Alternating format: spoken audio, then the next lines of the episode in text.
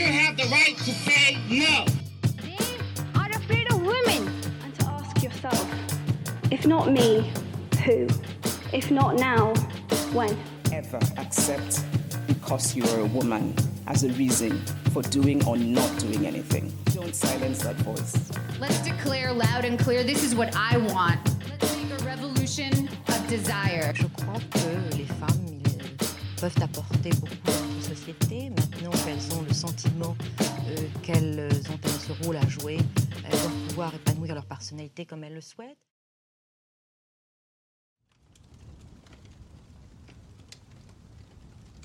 Bonjour à tous et bienvenue dans ce nouvel épisode de Mesdames.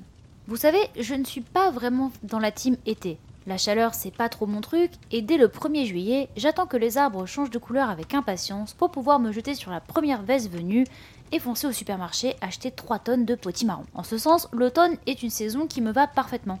Actuellement, on est en octobre et je suis bien, les plaides, la soupe, les tisanes et tout le reste, ça correspond tout à fait à la vie de quinquagénaire usé par la vie que je souhaite mener. Mais il reste une chose, Octobre, c'est aussi le mois d'une fête que j'aime beaucoup, même si, soyons honnêtes, elle n'est guère en France plus qu'une excuse maintenant pour mettre un peu plus d'eyeliner et s'habiller en cuir. Je parle évidemment d'Halloween. Et pour l'occasion, je me suis dit que j'allais sortir mon plus beau son de cheminée et mes plus belles bougies pour vous raconter une histoire un peu plus flippante que d'habitude. Je n'ai absolument pas la prétention d'égaler un thread horror de Squeezie, mais faut dire que des femmes flippantes, il y en a eu pas mal. On avait déjà bien amorcé le pas avec l'épisode sur le personnage de Buffy Summers de la série Buffy contre les vampires, avec tous les démons et voilà.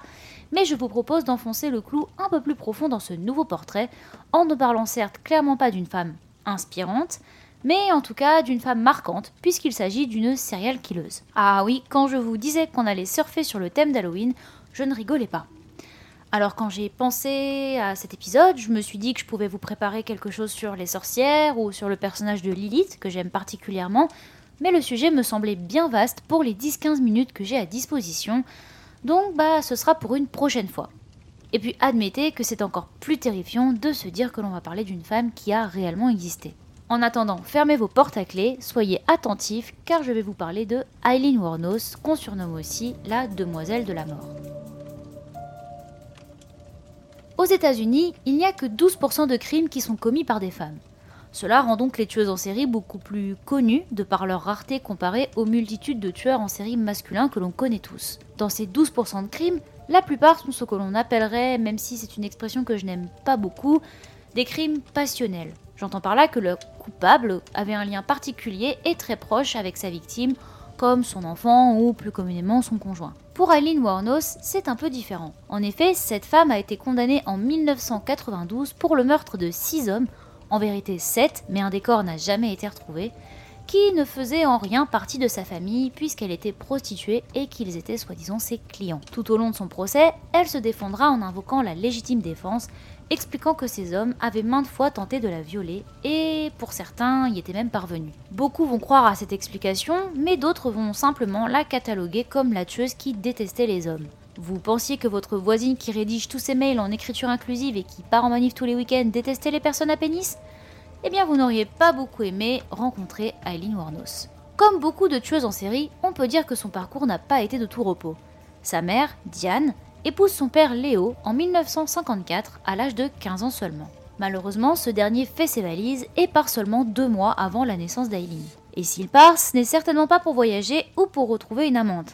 Non, car Léo Pittman était un pédophile ayant passé la majeure partie de sa vie entre chez lui et la prison et y était reparti avant la naissance d'Aileen suite à une accusation de viol et tentative de meurtre sur un petit garçon de 8 ans. Autant vous dire qu'Aileen n'est pas née dans un foyer très stable psychologiquement. Après le suicide de son père en prison, leur mère Diane décide d'abandonner ses enfants, dont Aileen donc, auprès de leurs grands-parents qui finit par les adopter. On pourrait se dire que ça y est, malgré un père pédophile, ce qui est déjà pas hyper simple comme bagage, et une mère dépressive maintenant inexistante, la petite Aileen et son frère pourront enfin trouver le calme et la paix chez papy-mamie pour se développer comme des enfants de leur âge le devraient. Cependant, ce changement d'environnement ne va pas totalement remettre la famille dans le droit chemin.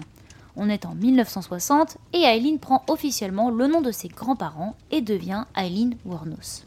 Elle n'a que 4 ans à ce moment et pourtant elle commence très tôt à avoir des relations sexuelles avec de nombreux partenaires, dont son propre frère. On raconte qu'elle a en fait commencé ses pratiques sexuelles très tôt à l'école en échange de cigarettes. Il faut bien comprendre à ce moment que les grands-parents d'Aileen n'étaient pas super pédagogues et les enfants ayant été adoptés très jeunes, ils ont dû encaisser les révélations concernant leur famille et la raison de leur adoption super tôt, ce qui, pour un développement psychologique sain, n'est pas super super, vous en conviendrez. En 1970, à l'âge de 14 ans, Eileen tombe enceinte et déclare que l'enfant est issu du viol d'un inconnu. Vous ne le voyez pas, mais je mets de gros guillemets à inconnu pour la simple et bonne raison que l'on sait maintenant que le violeur en question n'était pas un inconnu du tout, mais en fait un ami de son grand-père.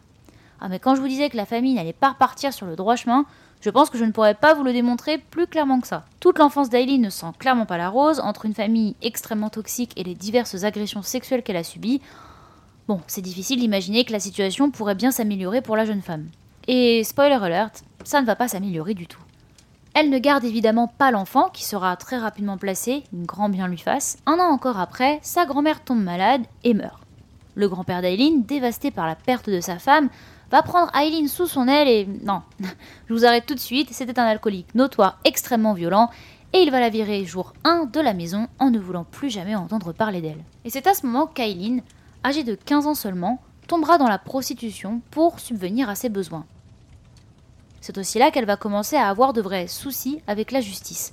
D'abord pour possession d'armes à feu, puis de conduite en état d'ivresse, voire les deux. Elle va aussi être interpellée pour avoir jeté une boule de billard dans la tête d'un barman lors d'une de ses nombreuses bagarres dans des bars. Puis un jour, alors qu'elle faisait de l'autostop, elle rencontre un homme de 69 ans, appelons-le Fell, riche et propriétaire d'un yacht club. Contre toute attente, le courant va très bien passer et les deux tourtereaux se marient même la même année pour une belle et longue relation qui va durer 9 semaines. Deux mois avant qu'Aileen ne soit renvoyée en prison pour violence dans un bar local. Et puis bon, on peut aussi préciser qu'elle tabassait son mari avec la canne dont il se servait pour marcher et... Bah écoutez, c'est moche de faire appeler les personnes âgées. Hein. Ensuite, pas de chance, son frère décède d'un cancer de la gorge en 1976. Grâce à l'assurance vie de ce dernier, Eileen touche la coquette somme de 10 000 dollars. Remboursement d'amende, produits de luxe, nouvelle voiture.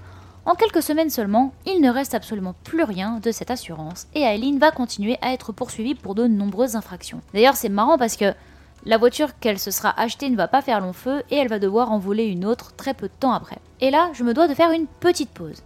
Bien qu'elle multiplie les crimes en tout genre, Aileen Wuornos n'était absolument pas en paix avec ses propres actes. Tout ce qu'elle fait, et comme c'est le cas pour beaucoup de criminels, elle le doit en très grande partie à des traumatismes non résolus de son enfance. Attention, je dis absolument pas que ça pardonne quoi que ce soit, mais en tout cas ça explique. Des traumatismes qui la poursuivent tellement qu'elle tente même de leur échapper en se suicidant deux ans après la mort de son frère d'une balle dans le ventre. Elle va se rater, et c'est à ce moment-là que les crimes vont reprendre de plus belle. Braquage à main armée, déposition de chèques contrefaits à la banque, vol de véhicules. Ce qui est assez drôle, c'est qu'à chaque arrestation par la police, elle donnera le nom d'une de ses tantes pour échapper aux sanctions. Mais bon, avec tout ça sur le dos, vous vous doutez bien qu'Aline Warnos va quand même passer quelques mois de sa vie par-ci par-là derrière les barreaux. À la fin des années 80, Aileen va cependant faire une rencontre qui changera son quotidien celle de Thierry Amour, une femme de ménage avec qui elle va vivre une relation extrêmement passionnelle. Plus que ça, Thierry Amour deviendra même sa complice lorsqu'Aileen décidera de monter la barre un peu plus haut. En 1989 arriva ce qui devait arriver, ce qui manquait à toutes les énumérations de crimes que l'on a pu faire précédemment, le meurtre. En moins d'un an, entre 1989 et 1990, Aileen va tuer 7 hommes, tous par balle, puisque les 6 corps que l'on retrouvera en seront criblés. Pour autant que 7 meurtres en moins de 12 mois font froid dans le dos, on ne mettra pas beaucoup de temps avant de retrouver les coupables, et les enquêtes menées par la police ne vont pas être très complexes. En effet, Eileen et Tyria seront vus au volant de la voiture d'une des victimes, la voiture sera d'ailleurs retrouvée, on y verra aussi les empreintes des coupables, des objets volés aux victimes sont revendus à des prêteurs sur gage, donc assez facile à tracer.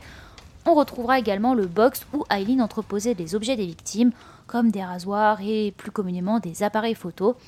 On peut donc dire que les pièces du puzzle se sont assemblées plutôt naturellement lors des enquêtes. Pour autant, il n'est pas si évident que ça de coincer Aileen. Savoir qu'elle et sa complice Tyria sont coupables est une chose, mais attraper une voleuse de voitures spécialisée en braquage et en fuite en est une autre. Et en parlant de complices, les deux amantes vont progressivement se perdre de vue dans leur fuite.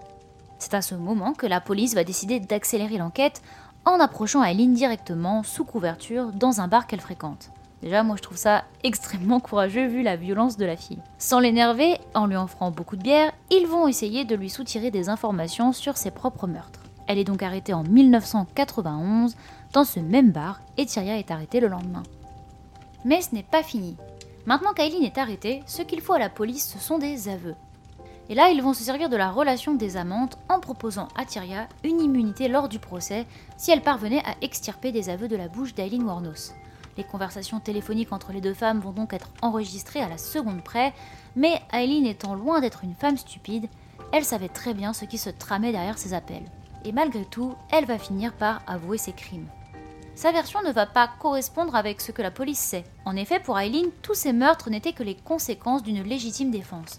Elle explique à la justice les sept hommes en question l'auraient violée, ou du moins auraient essayé, et qu'elle n'aurait fait que de se défendre. Cette version aurait pu tout à fait fonctionner si, en plus de les tuer, elle ne les forçait pas à se déshabiller par humiliation et à voler leurs effets personnels avant de s'enfuir avec leur voiture. Là, difficile de défendre la légitime défense et ses arguments vont vite jouer en sa défaveur. Elle sera donc condamnée à mort six fois pour les six hommes, puisque le corps du septième n'ayant jamais été retrouvé, il n'aura pas été possible de la condamner pour celui-ci. Mais bon, quand on est condamné six fois à mort, on se doute bien de comment l'histoire va se terminer. Et ces condamnations, qui montrent bien que la justice ne va pas du tout croire en sa version des faits, ça va beaucoup énerver Eileen Warnos, qui va souhaiter à la justice de se faire violer et qui va déclarer qu'elle déteste les hommes et que si c'était à refaire, elle le referait. Néanmoins, et sur ces belles paroles, elle va quand même accepter sa sentence. Et là, on peut se dire que c'est terminé, qu'elle se fera finalement exécuter et puis bah qu'on n'en parle plus. Alors oui, c'est bien ce qui va se passer, mais d'abord, place à la folie. Après l'acceptation de sa sentence, Aline va faire de plus en plus de déclarations sordides où elle affirme qu'elle avait violé ses hommes, qu'elle les avait bien tués et qu'elle le referait de nouveau. Elle explique que la haine coule dans son sang et qu'il valait mieux la tuer, sinon elle continuerait ses massacres. Alors bon déjà c'est carrément pas joyeux du tout, mais ce qui fait peur dans son discours c'est l'incohérence totale de ses propos avec ce qu'elle a pu déclarer auparavant. La pensant donc folle au sens clinique du terme, de nombreux psychiatres auront des entretiens avec elle, des entretiens visant à déterminer si, comme la criminelle l'affirme, elle était prête à mourir et qu'il valait mieux la tuer. Et les trois psychiatres mandatés pour affirmer ou non si Aileen était effectivement prête à mourir confirmèrent ce fait. Aileen Warnos va donc être exécutée. Elle aura d'autres entretiens, notamment des très célèbres avec le réalisateur de documentaires américain Nick Broomfield, où elle aura de très étranges réactions. Elle accusera la pression sonique de la faire paraître folle depuis des années, et elle lui dira une phrase que je trouve assez drôle puisque finalement vraie. Vous m'avez cassé, toi, la société, les flics et le système. Une femme violée va être exécutée et servir à écrire des livres et à faire des films de merde. Cette interview dure 7 minutes, elle est disponible sur YouTube et compte déjà 9 millions de vues. Je l'ai regardée et honnêtement, je me suis sentie très mal à l'aise parce que non seulement elle accuse le réalisateur et finalement toute la société de se faire de l'argent sur le dos d'une femme violée, mais au vu de sa gestuelle et de son regard face caméra très perturbant, on a l'impression de se faire directement accuser de sa condamnation. Et malgré tout ce qu'elle a pu faire, j'ai aussi lu énormément de commentaires sous les différents témoignages dispo sur internet étant dans une espèce de, pitié, voire de compassion avec elle. Et ça, c'est vraiment, vraiment très étrange à lire. Maintenant, petite pause. Les crimes commis par Eileen Warnos sont abominables, évidemment. Mais comme tout serial killer, elle a également eu ses défenseurs. Et la plus importante à retenir se prénomme Arlène Pral, une fervente chrétienne qui va entrer en contact avec Eileen après avoir entendu Jésus lui demander de lui écrire suite à une photo de la criminelle parue dans un journal. Et non seulement elle va bien lui écrire, mais les deux femmes vont commencer à beaucoup échanger, par lettre d'abord, puis par téléphone. Elles vont même plutôt bien s'entendre et Arlène ira jusqu'à civilement adopter Aileen en devenant une espèce d'avocat pour elle dans les médias, soi-disant parce que Dieu lui aurait également demandé. C'est une petite parenthèse dans notre histoire, mais je trouve ça assez fascinant de voir que même les pires personnes peuvent avoir leurs fervents défenseurs et entretenir ce type de relation avec eux. Ça explique pour beaucoup de spécialistes que se sont penchés sur l'affaire certaines réactions qu'Aline Warnos a pu avoir durant des interviews, notamment quand elle évoque beaucoup Jésus et d'autres aspects de la religion. Avant son exécution, et même si Aileen a prétendu être prête à mourir à plusieurs reprises, elle va énormément se plaindre de ses conditions de vie en prison.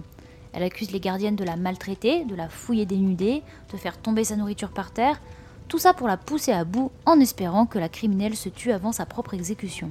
On raconte même qu'Aileen Warnos prenait des douches dans le lavabo de sa propre cellule, ayant peur de mauvaises surprises dans les lieux communs. Mais attendez, hein, Si vous pensiez pendant deux secondes que les gardiennes abusent et que ça se fait moyen, je vous arrête. Alors oui, bon, c'est toujours pas terrible ce type d'action, mais de son côté, Aileen, même si elle se plaignait beaucoup de son traitement en prison, elle adorait sa notoriété de serial killeuse et elle voulait même faire payer les interviews qu'elle donnait.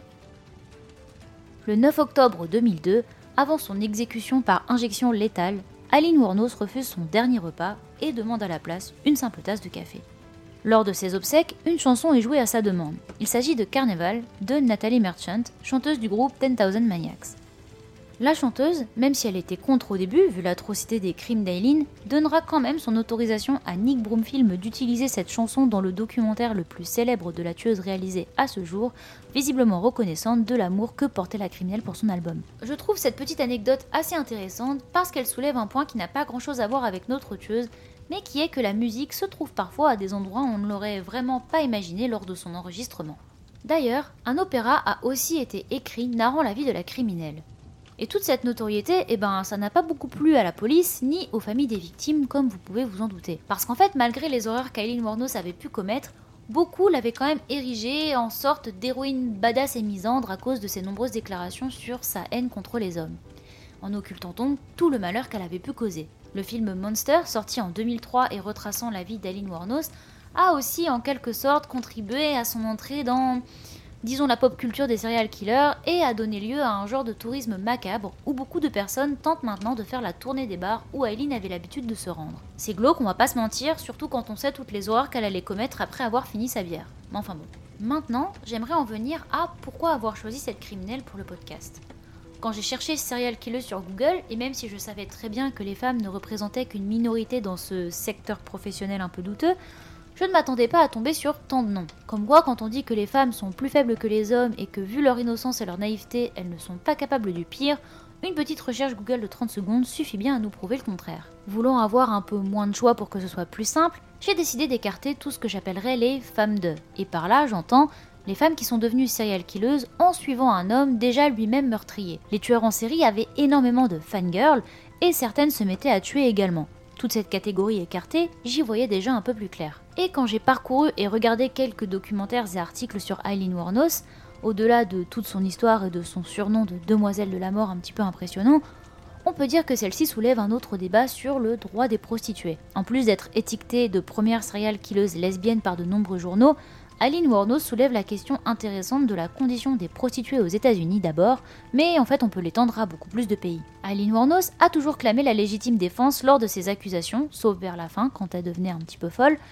Et même si la question n'est pas de savoir si certaines victimes ont effectivement tenté quelque chose contre elle ou non, elle rappelle à beaucoup la situation parfois extrêmement dangereuse des travailleuses du sexe contre tout ce qui concerne les passages à tabac, les viols ou même les assassinats dans les pires des cas. Les différents procès d'Aileen Warnos ont donc permis à de nombreuses associations de rappeler les dangers de cette profession notamment dans des pays où elle est peu reconnue, voire niée ou réprimée. En France, les rares organisations comme la STRAS, syndicat du travail sexuel, à aider les travailleurs du sexe sans être concentrés uniquement sur la sortie de la prostitution, font face à de véritables problématiques et tentent de venir en aide aux concernés en les aiguillant sur les différentes aides qui restent quand même peu nombreuses. À l'heure actuelle, beaucoup de travailleuses du sexe et leurs associations luttent pour une reconnaissance et une protection sociale plus importante afin de pouvoir bah, se protéger contre les diverses agressions sexuelles auxquelles elles font quotidiennement face. Si ce thème vous intéresse, je ne peux que vous conseiller l'excellent podcast Intime et politique, et tout particulièrement la série intitulée La politique des putes, qui aborde le sujet très en profondeur. Trigger Warning, c'est un podcast assez difficile à écouter,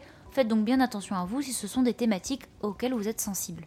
En tout cas, et même si ça n'a pas de lien direct avec l'affaire d'Aline Warnos, je trouve cela intéressant de voir que son procès a pu soulever différentes questions concernant le droit des travailleuses du sexe, qui reste quand même un combat peu connu. Ah, et bon, pour terminer, sur une note un peu plus drôle, avant son exécution, et alors qu'elle prenait son dernier café, Aileen a déclaré, et son amitié avec son avocate très chrétienne n'a pas dû arranger grand-chose, qu'elle reviendrait accompagnée de Jésus dans un vaisseau spatial, comme dans le film Independence Day.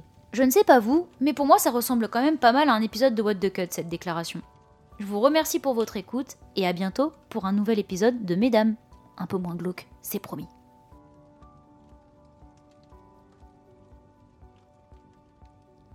Si vous avez aimé cet épisode de Mesdames, n'hésitez pas à vous abonner au podcast via l'application de podcast que vous utilisez et à me laisser un commentaire et 5 étoiles sur Apple Podcast.